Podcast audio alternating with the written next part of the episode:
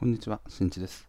このチャンネルでは、ズボラでめんどくさがいの私が実践する節約術や、仕事を効率的に行うための実践方法を配信しています。はい、皆様いかがお過ごしでしょうか？ということで、今回はですね、まあ、ちょっと過去に話をした内容と重複するんですけど、とやはりね、主婦はすごいというお話をしていきたいと思います。今回ですね、我が家はあの子供がね、長女がこれ、小学生、今年から小学生ということで、あの朝、ね、友達とかとこう通学みたいなことをしてるんですけど、そういったですね環境の変化に伴って主婦の方々、やることめちゃめちゃいっぱいあるという中でもこなしている、ね、自分の妻を見て、やはり主婦ってすごいなというふうに思ったので、改めてお話をしていきたいと思います。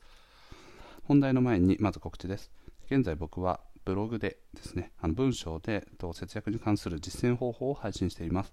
ラフな節約ブログで検索していただくと、より具体的な実践方法やそれによる効果、そしてメリットなどなどですね、詳しく解説しておりますので、節約に興味ある方はぜひご覧になってみてください。ラフな節約ブログで検索してみてください。では早速本題ですね。はい、主婦はすごいという話なんですけど、まあ、このお話に関してはですね、一応女性の方というかね、あの家事・育児をメインでされている方に関しては、まあ、改めてね、あ自分ってそんなすごいことをやってたんだというふうに、ね、自信を持っていただく形でもいいですし、とこれを聞いてくださっている、ね、そのパートナーの方は、改めてこう相手の、ね、方に対してこう敬意を払って、しっかりと相手を、ね、尊敬しながらっていう気持ちを改めて持つといいんじゃないかなと思ってます。逆にあの家事・育児に携わられている方、メインで携わられている方が、これ聞いてみろっていう感じでね、相手に聞かせると角が立つので まあなんかこんな話してるよぐらいにね、あのパートナーをこう一緒に家事・育児も含めて一緒にやっていけるようなね、スタンスが取れるといいんじゃないかなと思っております。現在ですね、まあ、家事・育児あまり携わられていない方に関しては、この放送を聞いた場合はね、ちょっと自分自身の行動を直せる部分から少し直していきながら、自分自身も率先してこう取り組んでいくといいんじゃないかなと思っております。はい。で、まあ、これをね、話すとき背景なんですけど、冒頭でお話した通り、我が家でもあの長女がね、小学校に上がったということで、もう準備するものがめちゃめちゃ多い。うん。もうこの一言ですね。子供の準備でね、やることがそんなに増えた。で、下の子、まあ、あの我が家は2人子供いるんですけど、下の子に関してはね、準備物は今まで変わらない。そして、妻のね、仕事自体も変わらない。そうなるとね、単純に仕事というかね、やる朝やるべきことっていうのはめもう単純に増えてるわけですよね。で、かつですね、まあ、僕に関してで言うと、まあ、あの一、ね、会社員の方々、まあ、あの収入をメインとしている方々っていうのは、おそらくほぼほぼ8割ぐらいは、ね、仕事。で、仕事の中でももちろんいろんなタスクっていうのはあるんですけど、ただジャンルとしてはね、仕事っていう一個のジャンルなんですよね。でも、この家事・育児をされている方っていうのは、まあ、ご自宅のね、掃除とかね、家事、育児、そして仕事。っていうこの3つのジャンルの中でもさらにそれぞれの細かいタスクっていうのが存在していてそれらをですね、まあ、時間を気にしながら、もうまさにね、もう何時までに迎えに行かないといけないから、ここまでには終わらせないといけないとか、そういうような、ね、思考のもと、あのどういうふうにやっていくと非常に効率的に進められるのかとか、そういったものを考えながら物事のやっていく優先順位とか、そういうのを、ね、決めてらっしゃるかと思います。ちなみに我が家もですね、あの2人とも在宅ワークなんですけれども、で妻がね、若干時短勤務なので15時ぐらいかな。3時ぐらいまで働いてでそこから子供のお迎えとか行くんですけどその間ですねちょっと仕事でほんの少しの間例えば15分とかあったらもうその間にあの夜ご飯の、ね、準備とかをしてます空いた少しの隙間でもうあの夜の準備をね少しでも楽にするためにとそこでなんかこうスープを作ったり味噌汁を作ったりだけとかあとは肉をねあの切るだけ切っとくとか味だけ漬け込んでおくとか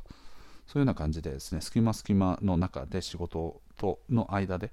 家事をしながらですねあのやっているようです。で一方僕はどうかというとやはり、ね、ずっと仕事部屋で椅子に座ってと仕事を、まあ、淡々とこなしているみたいな。もちろんですね僕自身はあの家事とか育児とかは比較的あのよくやっていると僕は思っておりますがなのであの子供のお世話とかね仕事が終わったらすぐに子供をお風呂に入れたりとかとご飯をねあの一緒にこう準備したりとかして食べたりとかで歯磨きしたりとかなんかこう洗い物したりとかそういうこともやってるんですけどやっぱりねそう比べても多分僕がやってるのはもう半分ぐらいにしか満たないのかなというふうな感覚はありますね。なのでやっぱりですね主婦の方あのマルチタスクにも次ぐマルチタスクしてるのすごいなっていうのを改めて感じましたという話ですね。ちなみにこのマルチタスクといったようにですね複数のタスクを持っていることそしてこの複数のタスクをですねあの並行して進めていくことっていうのは仕事においても、まあ、日常の中でもそうなんですけど非常にね効率を落としますというのはもう明確に言われております。大体ですね、まあ、生産性がね20%ぐらい落ちるというふうに言われております。でその際にですねあのね20%落ちるっていうことなんですけどでやっぱり人は何か一つのことに集中してやってる方が生産性がすごい高いんですね。なのでこう仕事をしてしていく際のタスクこなしたいを集中的にこなしたいというところでポモドーロテクニックと呼ばれたようにですね、まあ、30分1セット。でこの30分間っていうのは1個のことに集中していく。っていうようなねあの考え方やり方っていうのがあるんですけどそういったようにねあの生産性を高めるためには1本でやっていくとか何か1つにいくつかやることはあったとしてもこの特定の時間の間は1個のことに集中していくとかそういうものが求められてくるんですけどやはりねそういうわけにもいかない。というのが家事育児なのかなと思っております。特に育児なんかね何か集中したいって思っていたとしても子供がね声をかけてきたりとかそんなことをするともうそこに集中していたことがね全て吹っ飛んで優先順位そっちみたい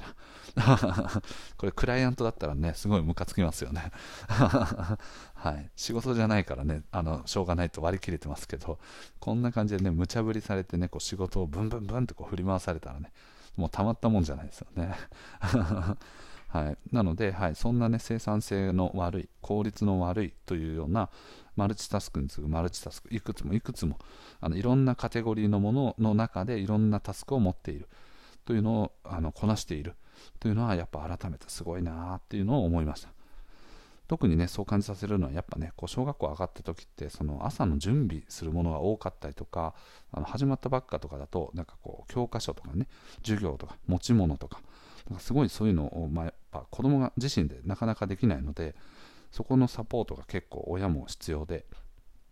なんかこう今日は何が必要なんだみたいな。ね、で今日は何時に帰ってくるんだとか、うん、そういうものがいろいろあったりするんでああすごい大変だなと思いながら僕自身もですね、まあ、代わりに何かできることをね朝やったりとかをしているという状況になってます。朝早めにちょっと起きて洗濯物をね回したりとか前日雨だった場合はその洗濯物を畳んだりとか前日のちょっと残ったあの洗い物をしたりとか洗い物を片付けたりとかそんなことをねいろいろとやっております。なのでこれを聞いてくださっているね主婦ご自身の方は自分自身がね改めてあすごい意外とすごいことやってんだなって自分もうすごいねみたいな。ちょっとね今日は何か自分へのご褒美を買うとかでそしてね先ほどお話したようにとなかなか家事育児とかにね携われていない方あの非常にねパートナーの方頑張ってらっしゃると思いますであまりにもねちょっとできるもその環境になったらね人ってもやらざるを得ないので結果的にはできてるじゃんっていう見え方をするんですけどやっぱその中でもねあの相手が結構こう辛い状況の中でも継続しているという可能性もあるので少しでも自分のできることを考えて実行していくことが望ましいかと思っております。はい。ということで今回はね、主婦がすごいよというお話をさせていただきました。今一度ね、ご自身のパートナーのやっていることっていうのをね、こう一度棚卸ししてみると、あ、すごいな、こんなのやってんの一日でみたいなことにね、いろいろ気づけて、自分自身も新しい学びだったりとか、新しい視点を持てると思いますので、ぜひそこはパートナーとね、いろいろと話しながら、そして忘れちゃいけないのがありがとうという気持ちと言葉ですね。これを忘れずにコミュニケーションしてみてください。はい。ということで今回のお話は以上となります。最後まで聞いてくれてありがとう。また聞いてね。バイバイ。